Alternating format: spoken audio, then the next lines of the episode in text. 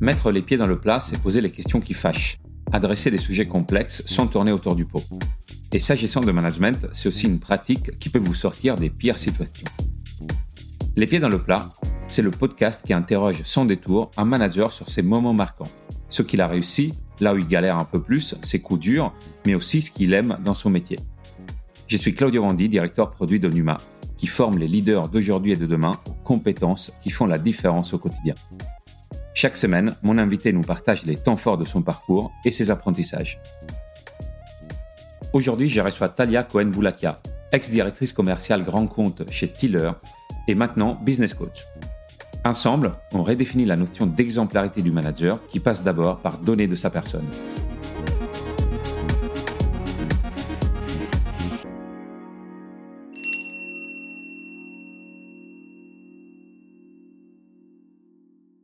Bonjour Talia. Bonjour Claudio. Tu as, euh, j'ai regardé euh, ton parcours, tu as eu pas mal d'expériences, mais les dernières, tu étais directrice grand compte chez Tiller, tu étais directrice des opérations Iconoclast et tu lances un bootcamp dédié à des commerciales qui s'appelle The Real Sales Queen. Merci Claudio. Ce sera une journée intensive pour les femmes euh, commerciales, mais aussi entrepreneurs qui ont envie de développer leur boîte plus rapidement. Et ça va être intensif avec de la boxe, avec des ateliers où on va travailler sur euh, les questions de découverte, comment tu connais le besoin de ton client, comment tu parles de toi et de ta boîte, et aussi comment euh, bah, tu vas signer des contrats euh, le plus rapidement possible. Et le but, c'est d'avoir un coaching en amont et puis un suivi sur un mois.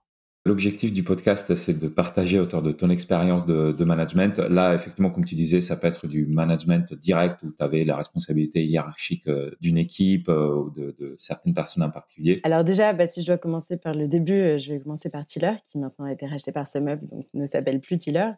Avant d'être directrice de grand compte, j'ai été lead et donc j'avais une équipe de huit personnes où c'était tous mes pairs pour le coup, qui étaient des anciens sales à mon niveau.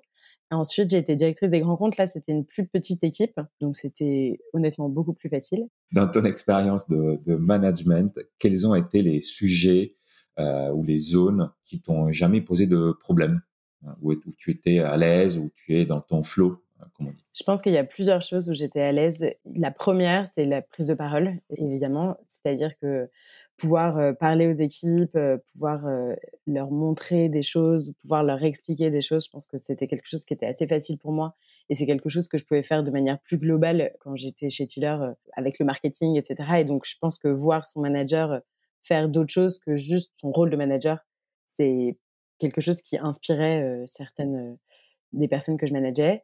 Et je pense qu'il y a autre chose que je savais bien faire quand même, qui était de comprendre les personnes que je manageais et essayer vraiment d'aller chercher qui ils étaient, où est-ce qu'ils voulaient aller et comment j'allais pouvoir les aider à aller là où ils voulaient aller. Et, ça, tu faisais comment? Enfin, Tu leur posais la question qui es-tu, où tu veux aller Comment ça se passe? Ouais, moi je posais pas mal de questions. Je pose pas mal de questions de manière générale. Le but aussi, c'est surtout de pas blâmer quand quelqu'un arrive pas à faire quelque chose. C'est de comprendre pourquoi en fait il y arrive pas et comment je vais faire pour pouvoir l'aider à y arriver et pas être dans le t'es nul quoi. mais vraiment dans le OK, bah, c'est juste OK, tu as bloqué là-dessus. Pourquoi tu as bloqué? Viens, on le fait ensemble. Et comme ça, tu vas te débloquer petit à petit. Et en fait, on se rend bien compte, notamment chez les commerciaux, qu'il y a toujours des moments où on rebloque sur des choses qui étaient super simples pour nous. Et donc, quand on manage une équipe, on a besoin de, de se dire OK, mais c'est pas grave, c'est un cercle. Et il y a un moment où tu vas te sentir au top, tu vas être hyper bon, tu vas prendre confiance et tout ça. Et puis, bah, tu vas retomber et c'est pas grave le but, c'est qu'on t'accompagne aussi dans la chute et qu'on se dise, OK, bah, comment tu fais pour tomber et te relever à chaque fois? Et bah, c'est très spécifique aux sales, mais je pense que ça l'est dans toutes les équipes. C'est-à-dire qu'à un moment où on a un moment de mou, qu'on ait un manager qui soit là à pas nous dire on est des, on est nul quoi, mais ok, on fait comment pour avancer? Moi, je m'amuse beaucoup en management. J'aime bien sortir des cases et je trouve que c'est marrant d'utiliser des codes que tu n'utilises pas normalement en entreprise pour débloquer des choses. Et je me souviens d'une fois où il y avait une des personnes que je manageais qui était géniale, mais il chuchotait au téléphone. C'était quelqu'un qui osait pas du tout sortir sa voix, alors que physiquement, c'était quelqu'un de très grand, très fort, qui avait de la prestance. Tu vois, il arrive dans une pièce, tu le sens, quoi. Et en revanche, au téléphone, il chuchotait, il chuchotait. Et donc, je l'ai mis au bout d'une pièce. Et je lui dis, dis-moi pourquoi tu es là. Et donc, il me chuchotait un truc. Je lui dis, non, mais dis-moi pourquoi tu es là. Il me sortait des trucs bateaux. Donc, je lui dis, non, non, mais dis-moi pourquoi tu es là. Et là, il a hurlé pour me dire, mais voilà, mais moi, je veux tout défoncer, tout ça. Et c'est hyper puissant, en fait, de voir quand on fait sortir les gens d'un contexte classique, ce qu'ils peuvent donner. Et moi, je me suis, je pense, inspirée aussi du théâtre, de l'improvisation théâtrale, mais même de la méditation, en fait. Tout ça, ça peut être super utile en management. Et la méditation, moi, c'est quelque chose que je faisais faire, euh, par exemple, aux élèves euh, de l'école que j'ai dirigée un moment. Euh, quand je sentais qu'il y avait un, truc qui matchait pas et qu'ils étaient, ils étaient hyper dispersés, ils avaient besoin de se reconcentrer. Bah, je disais, c'est pas grave, on va faire 10 minutes de méditation, on va respirer, etc. Et je pense que c'est super utile. Et globalement, les équipes euh, sur ça, euh, tu as toujours trouvé des équipes qui étaient prêtes à te suivre euh, parce que toi, ça peut à un moment de changer comme ça de style, ça peut ça peut faire bizarre. Ouais, il y a eu des gens super réfractaires. Il y a eu des gens super réfractaires, mais en fait, c'est comme ça quoi. On peut pas plaire à tout le monde et puis en fait, je les obligeais jamais. Est-ce que tu me fais confiance? Tu me fais confiance, viens, viens, on y va, viens, on essaie de faire quelque chose. Et ça a pas du tout marché avec tout le monde. Mais c'est super dur quand on a une équipe. La première équipe que j'ai eue, c'était huit personnes. Quand on a une équipe de huit personnes qui en plus étaient tes pères, tu peux pas plaire à tout le monde. C'est évident. Je pense que quand on est jeune manager, parce qu'en fait j'étais assez jeune, euh, je devais avoir euh, peut-être 27 ans, moi je trouve ça quand même un peu jeune, bah on fait des erreurs quoi. Mais c'est comme ça qu'on apprend et c'est pas grave. Et euh, tant qu'il y a du respect et tant que tu fais pas les choses de manière à oui à être méchant ou à être à être blessant, bah c'est pas grave. On apprend. Et si tu blesses quelqu'un parce que tu l'as poussé trop dans ses retranchements, t'as été trop dur, etc. Bah, faut aussi l'accepter et pouvoir s'excuser et, repartir. Et je pense que dans les boîtes qui grandissent très vite, qui était le cas de Tiller à l'époque, bah, tu fais forcément des erreurs. Mais ce qu'il faut, c'est y aller. Et en fait, tu vas pas attendre d'être prêt pour être manager. Tu vas déjà te casser les dents, tu vas réfléchir à tout ça et arriver à, être meilleur tous les jours et ensuite éventuellement te former. Pensez, on parle souvent de la, de solitude du manager aussi, ou les échecs ou les difficultés de management tu es souvent un peu euh, toute seule, sauf avoir un manager qui, t'aide sur ça.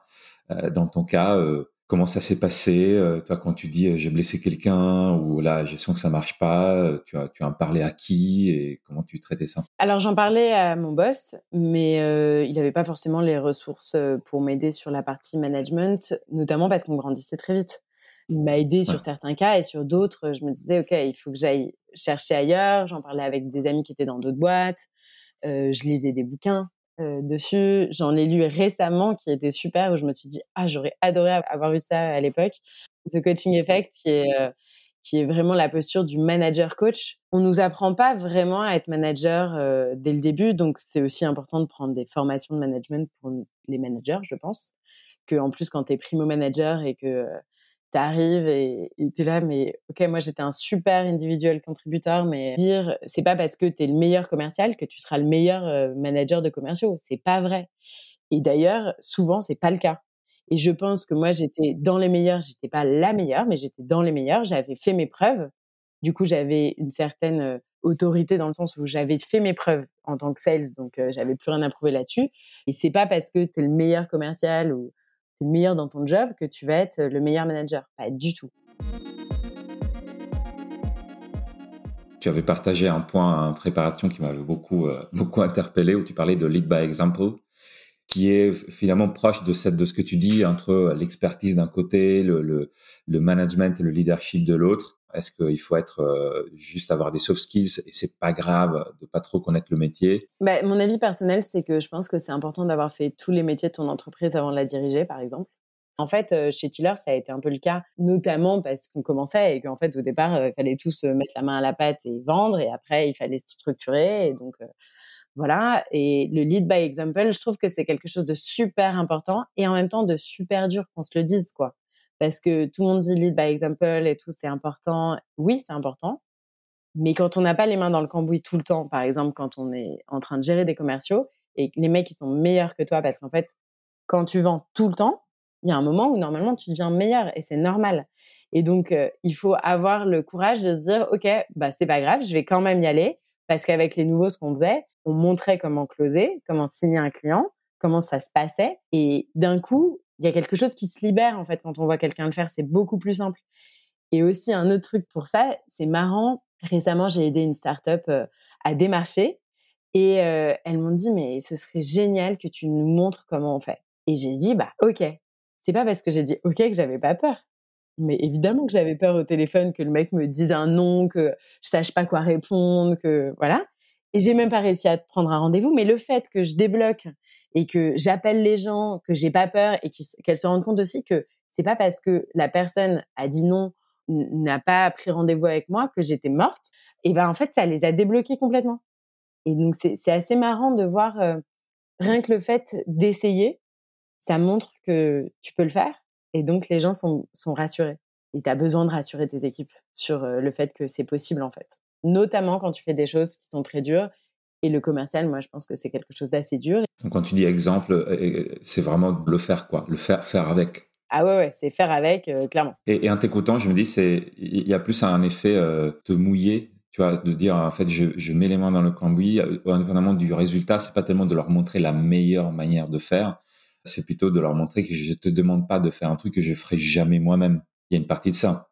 Je te jette pas dans le feu et je me casse, quoi. C'est.